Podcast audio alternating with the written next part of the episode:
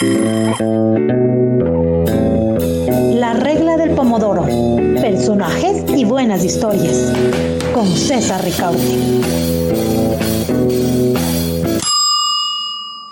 Hola amigos, hola amigas, gracias por acompañarnos en esta nueva temporada de la, regla del pomodoro, es la tercera ya. Eh, estamos ya tres años eh, al aire, tres años juntos, que, ¿cómo, ¿cómo pasa el tiempo? El que sí no aguantó el tiempo, debo decirlo, es nuestro gatito Pomodoro. Y ya me tengo que conseguir uno nuevo porque e, el, el relojito, que era el símbolo del programa, este, este reloj Pomodoro, este reloj de cocina, ¿no es cierto?, que tenía forma de gato, pues no, no sobrevivió lamentablemente el paso, el paso del tiempo. Pero bueno, eh, como digo, es un gusto reencontrarnos una vez más en este 2022, que esperamos que sea el año del final de la pandemia y que podamos, después de casi dos años, pues retomar eh, nuestras actividades normales. Y bueno, en este espacio eh, queremos eh, eh, conversar el día de hoy acerca de algo que preocupa muchísimo a los ecuatorianos, esta, esta crisis de seguridad, ¿no es cierto?, que, que vive el país y que tiene diversas manifestaciones, diversos ángulos, diversos abordajes. Y uno de esos abordajes es justamente el tema eh, del uso de la fuerza por parte de, las, eh, de los cuerpos de seguridad del Estado. ¿Cierto? El, de hecho, el eh, gobierno, el, presidente Guillermo Lazo y su equipo jurídico han enviado el día de hoy una, un proyecto de ley que eh, trata de regular, de establecer normas, una normativa clara al uso progresivo de la fuerza. ¿Esto será suficiente? Eh, por otro lado, mm, pues tenemos eh, también quejas, digámoslo así, de la policía, de que muchos de sus miembros son enjuiciados cuando utilizan la fuerza con, en la lucha contra la delincuencia. Veamos, vamos a analizar justamente esta noche con nuestros invitados esta eh, situación. Y para eh, conversar acerca de este tema, damos la bienvenida en primer lugar a Valeria Novoa, abogada por la Universidad de las Américas, especialista superior y magíster en Derecho Constitucional por la Universidad Andina Simón Bolívar y magíster en Estudios Socioambientales por la Flaxo, Ecuador. Ha ejercido la docencia durante una década en las asignaturas de Derecho Constitucional y otras materias de base teórica, dogmática y filosófica de la formación jurídica. Es directora de la carrera de Derecho de la UDLA. Actualmente se, se desempeña como docente y coordinadora académica de la carrera de Derecho de la Universidad Internacional SEC. Bienvenida a esta charla, Valeria. Muchísimas gracias por acompañarnos. Buenas noches, muchas gracias por la invitación. Gracias a usted y, bienvenida. Eh, damos la, también esta noche recibimos eh, a Diego Pérez Enríquez, docente investigador en temas de seguridad, doctor en ciencias eh, políticas por la Universidad de Belgrano, magíster en relaciones internacionales por la Universidad Andina Simón Bolívar. Eh, tiene experiencia como docente en programas de grado y posgrado en la misma universidad, en Andina Simón Bolívar, eh, también en Academia de Defensa Militar Conjunta, en la Universidad Central del Ecuador, en la Universidad Internacional del Ecuador, entre otras. Autor del libro Liderazgo Político y Transformaciones Institucionales en Ecuador, Relaciones Ejecutivo, Partidos Políticos, Fuerzas Armadas, eh, publicado por el IAM en 2018 y de múltiples capítulos de libros y artículos académicos sobre democracia, instituciones, seguridad y política internacional. Es miembro de varios grupos de trabajo regionales sobre temas vinculados a la seguridad. Bienvenido a esta charla, Diego. Muy buenas noches, César. Muchísimas gracias y buenas noches a Valeria también. Gracias, Diego. Y bueno, vamos a dar unos, eh, unos eh, pocos datos de contexto para situar nuestra conversación. Eh, según las estadísticas de la Policía Nacional, y que retratan la situación que atraviesa el país. Durante el, 2021, la tasa anual de homicidios fue del 14,06%, con 2.496 casos de eh, muertes violentas, cuando eh, ese mismo índice en el 2020 fue del 7,83, es decir, prácticamente se duplicó, ¿no es cierto? Con, eh, en el 2020 fueron 1.371 crímenes violentos. En lo que va de enero del 2022 ya se cuentan 237 muertes por homicidio intencional, mientras que el año pasado a estas alturas, es decir, finalizando eh, el, mes de enero, fueron uh, de 89 cierto? hay una, eh, un importante incremento de estas muertes, de estos homicidios eh, violentos. En cuanto a denuncias de delitos, las cifras dicen que en diciembre del 2020 fueron 4.676 y para diciembre del 2021 subieron a 5.000 816. Así que eh, realmente hay un incremento sustancial en estas eh, estadísticas. Eh, por otro lado, tenemos que también poner sobre la mesa la reciente sentencia de primera instancia en contra del policía Santiago Olmedo, un, agente de la policía que abatió a dos posibles eh, presuntos delincuentes en Riobamba, ha vuelto a abrir el debate sobre el uso progresivo de la fuerza por parte de los uniformados, ¿no es cierto?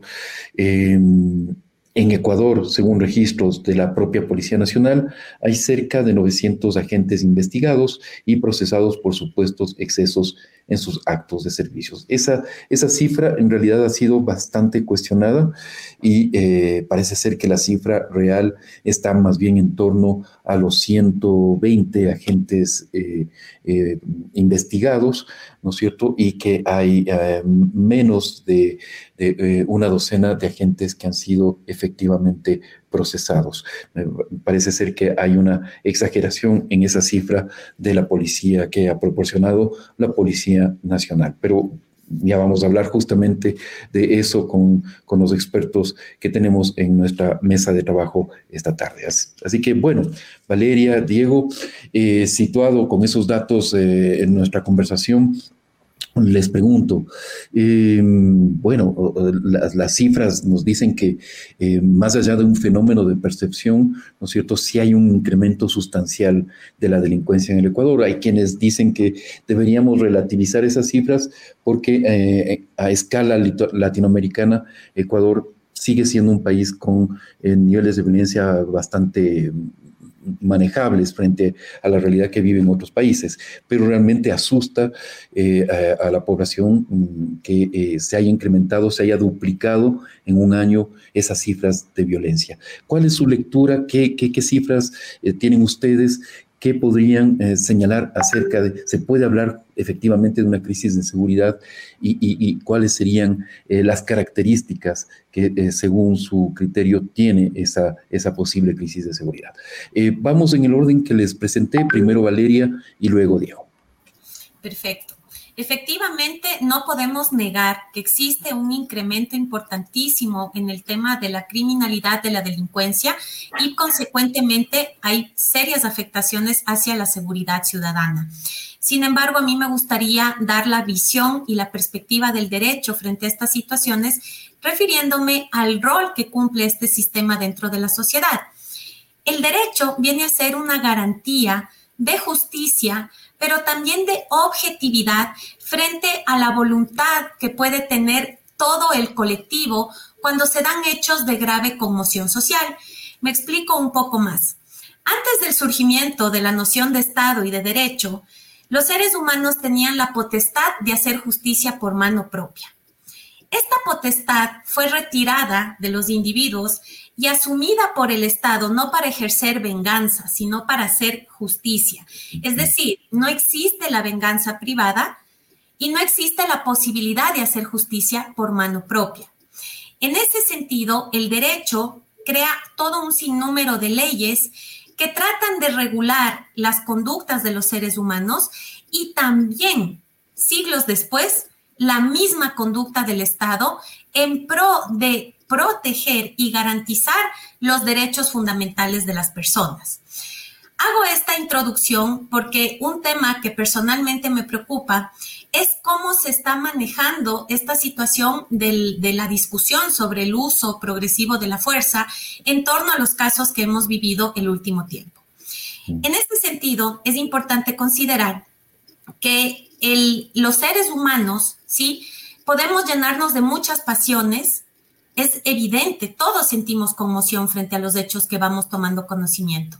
Pero el Estado, a través del derecho, y el derecho, así en, su propia visión, en su propia esencia, se marca como un límite frente a esas pasiones.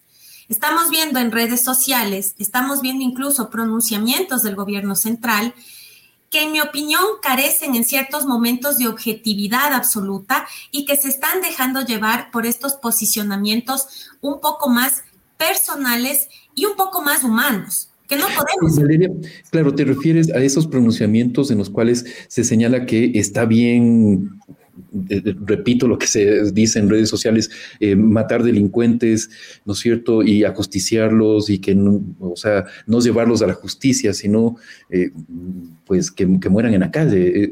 A, eso te refieres, me imagino.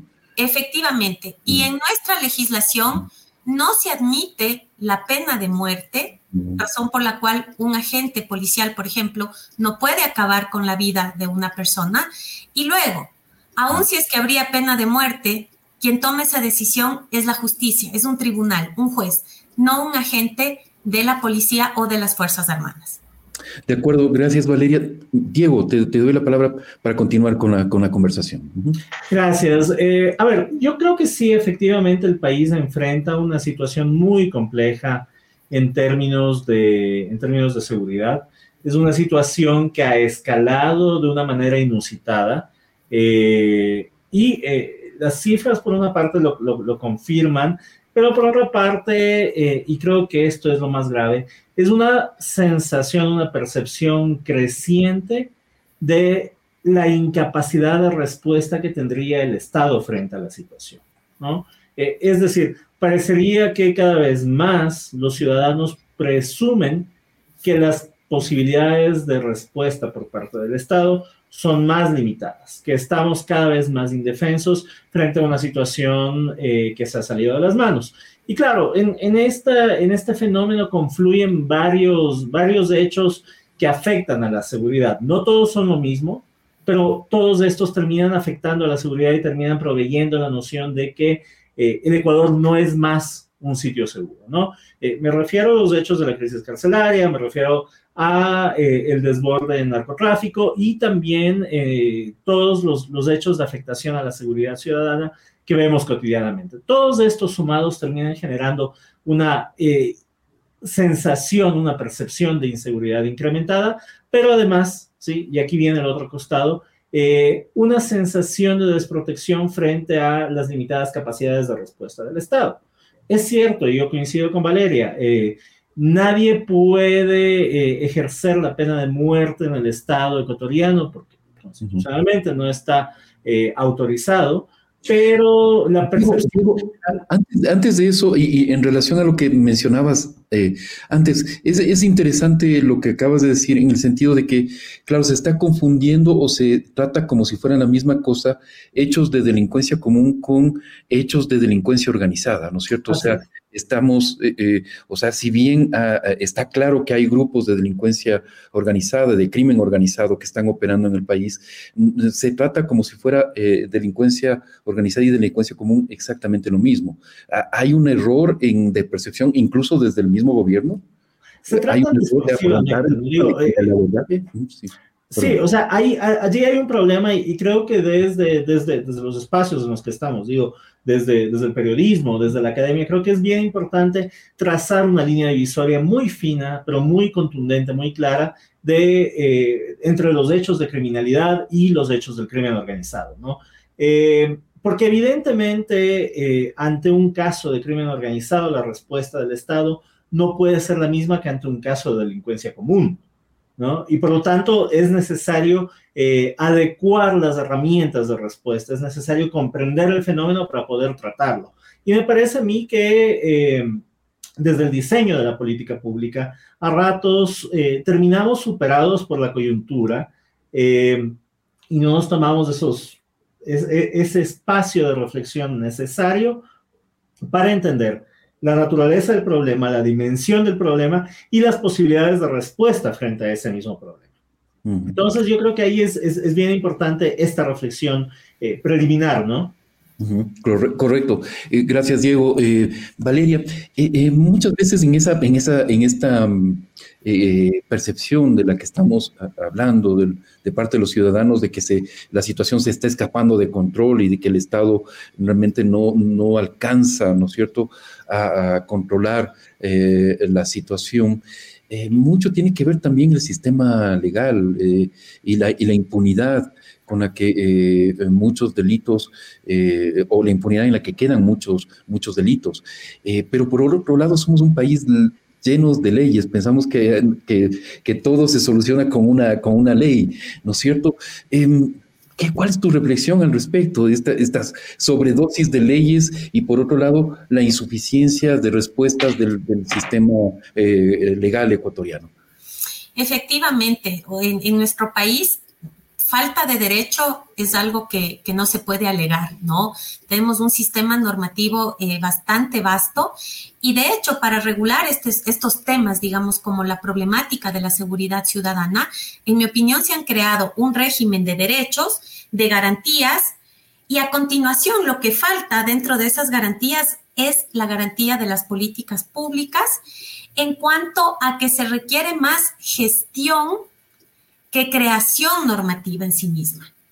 En el caso del uso progresivo de la fuerza en particular, sí estamos en un momento en el cual eh, está pendiente la creación de una ley a propósito de una sentencia de la Corte Constitucional del año pasado, en donde lo que se busca es delimitar claramente cuáles son los parámetros de actuación en estos contextos, ¿sí? Y tomando en cuenta principios constitucionales, estándares de derechos humanos, más no el establecimiento de un Estado policial. ¿Sí? Esto es importante tomarlo en cuenta. Entonces, claro, ¿dónde está la falla? La falla está en la administración de justicia en cuanto a capacitación, recursos, sobre todo recursos, en mi opinión, humanos. La gente está desbordada con los procesos lo cual nos lleva a otros problemas como el confinamiento carcelario, el incremento de todas las problemáticas que hemos podido evidenciar en este sector y adicionalmente también la capacitación a la ciudadanía en temas que van más allá del conocimiento técnico. En mi opinión, aquí empezamos a tocar el tema de los valores, la anticorrupción, cosas tan pequeñas como no saltarme mi puesto de la fila, etcétera, nos lleva a crear una, una sociedad más justa. Eh, totalmente de acuerdo, pero em, el fenómeno del crimen organizado es, eh, eh, es, o sea, un tema regional muy fuerte. Ecuador no había tenido la acción de grupos de crimen organizado con la intensidad, por lo menos con la, con la em, visibilización que tiene, que tiene ahora estos, estos delitos. Em, ¿Nuestro sistema jurídico está preparado para afrontar el crimen organizado, Valeria? El marco normativo está listo. ¿En dónde se caen estos procesos? En la fuerza que hay en los involucrados dentro de esta situación. ¿Sí? Nuestros operadores de justicia son amenazados, no hay una debida protección a las víctimas, a las personas que denuncian. Entonces, ahí empieza a radicar la primera etapa de la impunidad. Y luego esto se puede ir aliando hacia la corrupción, que efectivamente se maneja dentro de este tipo de procesos. Nuevamente, ¿por qué? Porque el crimen organizado no son actores aislados, son sujetos que concentran varias formas de poder y que logran intimidar y disminuir la gestión de la administración de justicia. Lo que nos lleva a concluir que también se requiere una actuación ahí, pero no de orden legal, en el sentido de crear más normativa, sino de actuación, de gestión. correcto. Correcto, muchísimas gracias, eh, Valeria. Diego, voy contigo.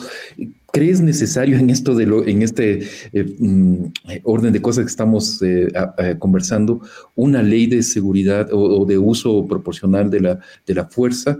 y me permito em, citarles algo que esta tarde publicó el, el medio de Ecuador Chequea, en la cual citaba la experta, a una colega de ustedes, Carla Álvaros, Álvarez, perdón, quien dijo el espíritu de la normativa presentada por el gobierno debe propender a la protección de la población de los abusos de quienes detentan legalmente los medios para ejercer la violencia. Es decir, em, contrariamente a lo que se piensa, esta ley debería más bien proteger a los ciudadanos de la posibilidad de un uso abusivo de la fuerza, Diego.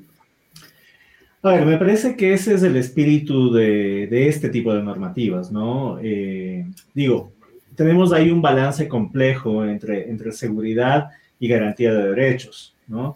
Eh, ¿Hacia dónde corremos, hacia dónde corremos el, fiel de la balanza? Sería la pregunta. Eh, lo, que suele, lo que se suele plantear como, como, como centro en esa reflexión es los casos de abuso policial en los Estados Unidos, en Argentina, en Chile, en Brasil, donde eh, efectivamente la primera respuesta de las, de, las fuerzas, de las fuerzas de seguridad ha tendido a ser, a disparar y preguntar después. Veíamos el caso de, de, George Floyd ¿no? en los Estados Unidos, eh, los casos de gatillo fácil en, en, la provincia de Buenos Aires, en fin, hay una, innumerable cantidad de, de, casos en los cuales efectivamente el Estado eh, ha abierto las puertas para que sus fuerzas de seguridad eh, ejerzan, entre comillas, muy grandes, ejerzan la ley eh, a su criterio. Evidentemente esto no es lo óptimo, provoca otro tipo de situación de inseguridad. El otro costado, ¿sí? El otro costado me parece, sin embargo, que también es complejo, que también es complicado y que conecta mucho con algo que mencionaba Valeria. este no es un problema exclusivamente policial. Eh, es un problema que involucra también al sistema de justicia. Entonces, eh, evidentemente, el sistema de justicia actúa sobre la base de la información que tiene, actúa sobre la base del, marco jurídico existente, pero me parece a mí que allí es importante entender también eh, las condicionantes alrededor de los procesos, de los hechos que, suceden, ¿no? justamente revisaba hoy una, tesis que en la que recogían testimonios del, asesinato de Diana Carolina en Ibarra. Y claro, las partes eh, involucradas mencionaban que eh, temían, los policías involucrados mencionaban que temían actuar en esa situación porque justamente meses atrás había sucedido lo de mascarilla y el policía había terminado preso. Entonces prefirió eh, no actuar hasta que fue la situación terrible que la vimos todos, ¿no? nuevamente, es una, es, es difícil ubicar el fiel de la balanza. Eh, creo, sin embargo, que allí hay un, hay un elemento diferenciador importante. Eh, cuando se legisla o cuando se, se, se, emite una sentencia, uno opera en un espacio controlado con todas las tranquilidades y las seguridades del mundo. Eh, un policía en la línea de acción tiene pocos segundos para decidir cuál es, cuál es el, mecanismo correcto de, de, respuesta, ¿no? Mm. y actuar en, el sentido solo, termino esta idea, perdón. Depende de mucho entrenamiento y depende de mucho conocimiento también, ¿no? Solamente eso, perdón, perdón, César. No, no, justamente eh, iba a ser esa acotación, es decir, parece ser que hay deficiencias muy fuertes del entrenamiento, en el entrenamiento de las fuerzas de seguridad, especialmente de la policía, ¿no? Sí, me, parece, a ver, me parece que hay, que hay vacíos en el entrenamiento, sí, pero también hay una, hay una exigencia eh, grande por parte de la ciudadanía, ¿no? Mm, eh, mm. digo, ¿quién no ha sido víctima de un hecho de, delincuencia común? Y por lo tanto el policía es siempre el malo, porque yo estaba parado en la esquina de X y Y calles en el centro de Quito y me asaltaron. Y la policía es la que no está. Y cuando está, entonces se exige que tenga una actuación... Eh, que a ratos excede efectivamente los límites de derechos humanos. Eh, y por eso yo siento que esto eh, no se resuelve exclusivamente echándole eh, la culpa a la policía o al sistema judicial, es un problema estatal, es un problema de la estructura del Estado que es desde esa dimensión la, que debe venir la respuesta. Nuevamente, ¿cuál es la protección que tienen los jueces? La protección que tienen todos los actores que, que hacen a la seguridad, ¿no? Correcto, gracias eh, Diego. Eh, te voy a pedir casi una misión imposible, Valeria, em, que en, un par de minutos me digas cómo se pueden mejorar justamente las condiciones para la administración de justicia y que no siga esa percepción de que eh, hay una impunidad, ¿no es cierto? De que hay este, incluso este carrusel, ¿no es cierto?, en el cual los, los, los apresados por delincuencia ¿no es cierto?, pues entran y salen de las cárceles y, lo, y la delincuencia organizada, en cambio, pues eh, tiene el control de las cárceles. O sea, eh, es increíble, pero el Estado no ha logrado, ¿no es cierto?, efectivamente tomar el control de, las cárceles. Desde el sistema judicial, ¿qué es lo que se, puede, se puede hacer, eh, Valeria? Bueno, en un primer momento vamos a la base de todo la academia, o sea, las mm. universidades que formamos abogados y abogadas en, la carrera de derecho, tenemos la obligación de formar no solamente personas con un excelente conocimiento técnico, sino también deontológico, moral y ético. Partiendo de ahí, a continuación, se requiere, vuelvo a insistir, muchísima inversión en el sistema judicial. No es posible que los jueces, los fiscales, tengan al menos 300 procesos cada uno. Es humanamente imposible poder resolver los casos de manera adecuada. Luego, yo me quiero meter con el área de criminalística, criminología, etcétera. ¿Por qué? Pero, pero Valeria, perdón que te interrumpa. Eh, sí, efectivamente hay una deficiencia, obviamente, de recursos humanos, pero también no es que la, política ha metido las manos en la, justicia. Así es. Así es, así es. No hay independencia judicial, ¿sí? Y asimismo, eh, los concursos muchas veces, eh, porque para llegar a ser un juez, una jueza, en teoría tenemos que tener un recorrido significativo dentro de este ámbito del conocimiento. Pero estos concursos suelen ser viciados en algunos momentos. Hay un tema que, que a mí me llama la atención en esto, y es que para que un juez emita una sentencia, tiene que tener certeza certeza de los hechos y de la responsabilidad de la persona. Y si nosotros vemos la labor que hacen eh, las áreas de criminalística y criminología en nuestro país, es demasiado nuevamente fuerte poder manejar tantas pruebas con un equipo tan reducido, no solo humano, sino incluso tecnológico. Y aquí viene mi propuesta. Hay países que manejan el tema de la criminología y la criminalística a través de agencias privadas para poder solventar la construcción de la prueba técnica. ¿Sí? Obviamente esto pasa por un filtro del Estado y que incluso ayuda dentro de los procesos a controvertir estas pruebas.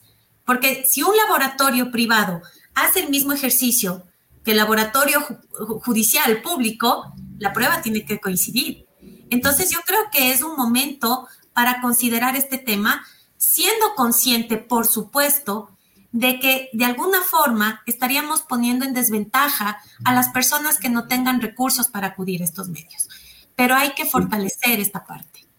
Correcto, muchísimas gracias Valeria, el tiempo ha, pasado realmente eh, increíblemente rápido. Diego, te dejo con tus eh, conclusiones, con, tu visión final, ¿Qué, ¿Qué, se debería hacer realmente para mejorar el abordaje de esta crisis de seguridad?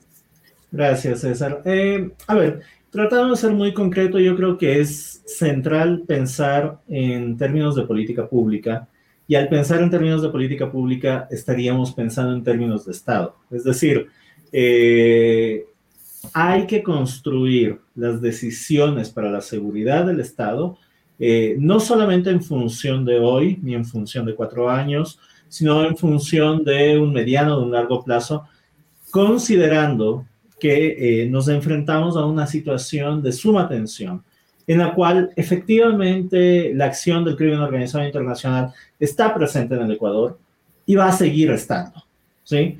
Eh, porque es un fenómeno que desborda las capacidades de los estados. Por lo tanto, creo que va a, va a seguir estando. Lo que necesitamos es desarrollar los mecanismos eficientes de inteligencia, cooperación internacional y capacidades para para las, las fuerzas de seguridad para que eh, puedan contener. Y a eso se suma, y con esto termino, se suma efectivamente el trabajo con el resto de actores dentro del sistema de la seguridad, los actores del sistema judicial, los actores del sistema carcelario, la academia, los ciudadanos, en fin, eh, todo, toda una plétora de actores. Perfecto, muchísimas gracias Diego, Valeria, realmente ha sido un, gusto, un honor eh, conversar con ustedes. Eh, hemos hecho un gran esfuerzo por afrontar un tema, abordar un tema tan complejo eh, de una forma tan sucinta, y, pero agradezco que realmente ustedes han aportado muchísimo a este debate. Así que, eh, una vez más, muchísimas gracias. Asimismo, agradezco a todos ustedes que se han conectado a través de nuestras redes sociales. Un fuerte abrazo. Nos vemos la próxima semana. Gracias, Valeria, Diego, y a todos nuestros oyentes y televidentes y, y audiencia, pues un fuerte abrazo. La regla del pomodoro. Personajes y buenas historias con César Ricaurte.